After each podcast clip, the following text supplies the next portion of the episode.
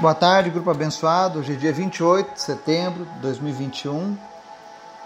A gente segue o nosso estudo sobre a família de Jesus. E hoje nós vamos conhecer os irmãos de Jesus e as irmãs.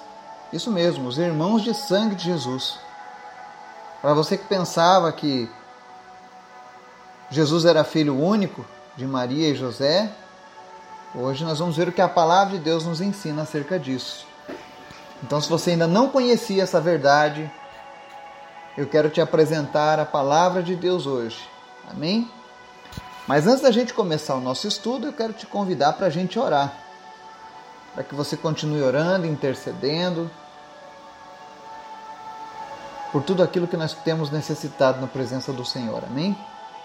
Agradecendo a Deus pela vida do João Luiz. Eu não tive ainda o resultado da sua cirurgia, mas eu creio que tudo foi bem porque nós temos apresentado ele diante de Deus. Amém? Vamos orar? Obrigado, Deus, porque tu és bom, maravilhoso, tua misericórdia dura para sempre. Obrigado, Jesus, por essas pessoas que nos acompanham, que nos ouvem, que fazem parte deste grupo, que a cada dia têm buscado a tua palavra, têm obtido entendimento através do teu Espírito Santo.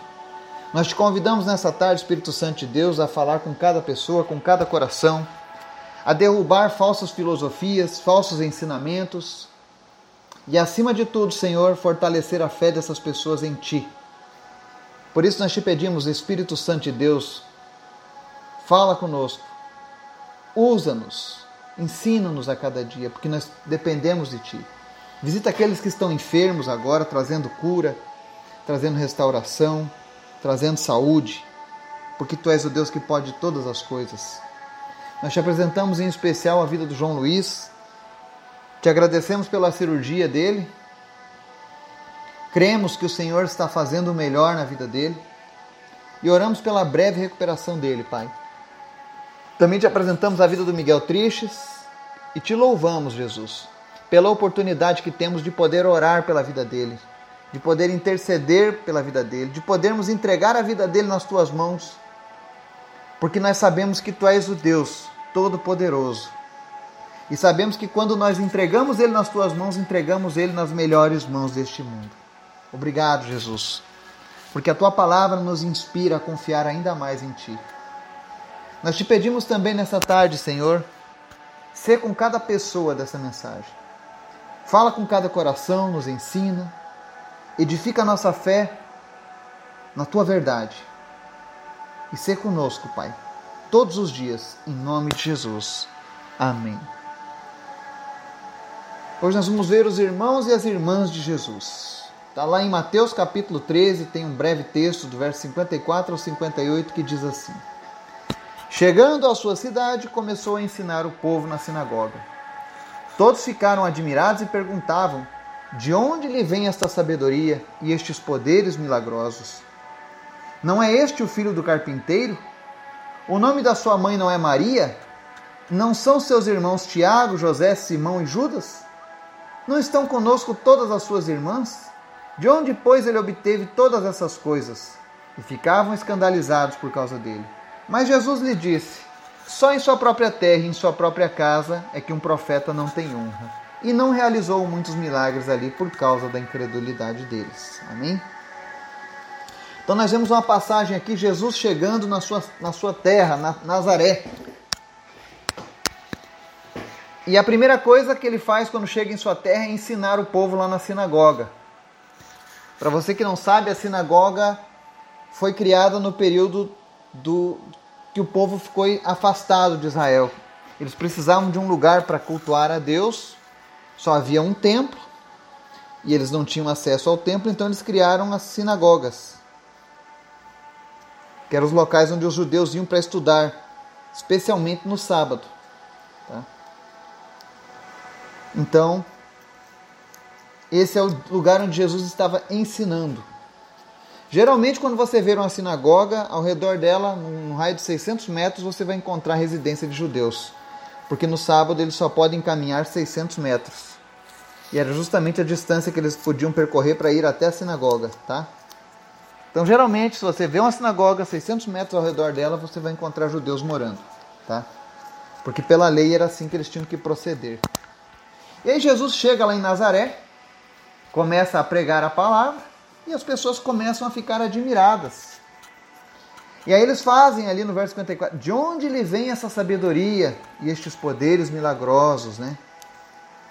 De onde será que vem essa sabedoria que Jesus está apresentando? E aí no verso 55, que é o divisor de águas desse, desse estudo, eles começam: Não é este o filho do carpinteiro? O nome de sua mãe não é Maria?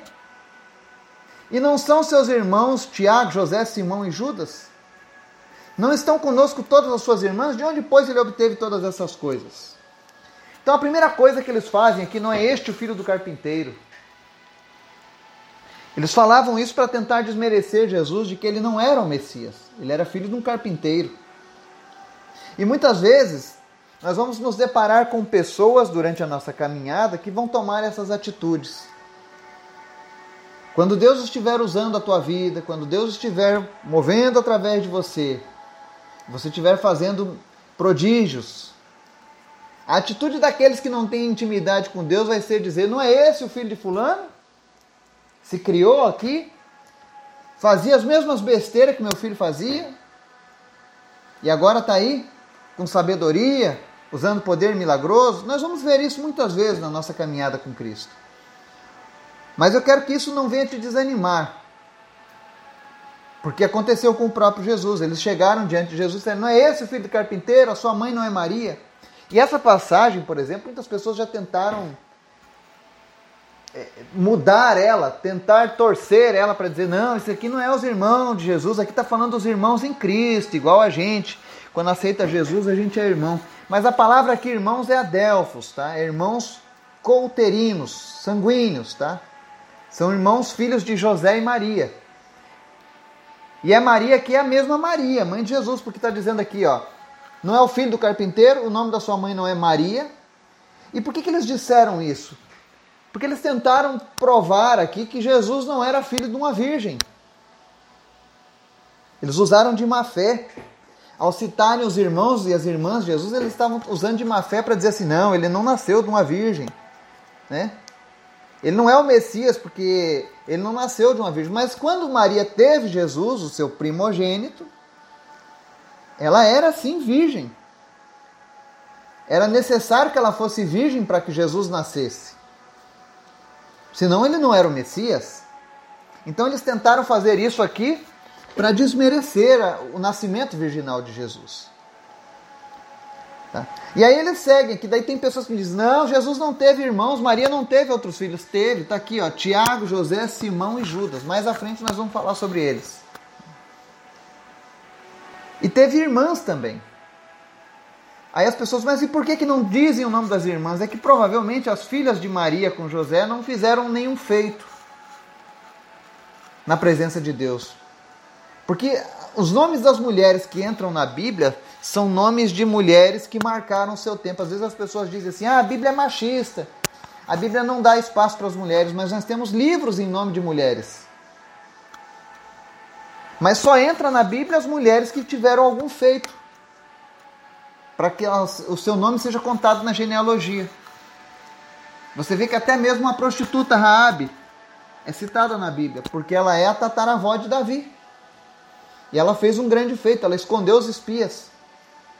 Quando entravam na terra prometida, você vai ver Ruth, você vai ver Esther. Você vai ver muitos nomes. Sara, Ana, Raquel, Lia. Mas se você não, não fosse uma mulher naquela época e não tivesse feito nada importante, teu nome não sairia. Mas não significa que não houveram irmãs. Nós não sabemos se eram duas, três ou quatro ou cinco, mas sabíamos que eram irmãs. Agora, os homens nós sabíamos, porque a palavra deixa claro que Jesus teve um irmão chamado Tiago, um irmão chamado José, um irmão chamado Simão e um irmão chamado Judas. Tá? Esses são os nomes dos irmãos de Jesus. E não são irmãos em Cristo, não são discípulos, mas são irmãos sanguíneos. Você vê que o povo da cidade de Nazaré se relacionava como Jesus. Olha, esse cara estava aqui com a gente. De onde é que saiu esse poder todo, né? No verso 56, né? Eles dizem: olha, de onde ele obteve essas coisas? E antes de que você venha falar qualquer outra coisa, vamos entender que quando Maria soube do nascimento de Jesus, tanto ela quanto José, porque José, José tentou deixá-la, né, mas o anjo falou com ele também. Uma das coisas que o Senhor pediu é não conte nada para ninguém. Imagine você que provavelmente Maria não contou isso nem mesmo para os irmãos de Jesus. Nem mesmo para as irmãs de Jesus ela contou que era o Messias que estava crescendo ali no meio deles. Imagine a dificuldade que não foi para Maria. Imagine a ansiedade e a palpitação no coração dessa mulher. Cada vez que ela cuidava de Jesus, sabendo que esse aí era o salvador da humanidade, inclusive o salvador dela. Porque Maria foi salva por Jesus. Eu sei que dá um nó na cabeça da gente falar sobre isso, mas Jesus é o Senhor de Maria também. Era o Senhor de José.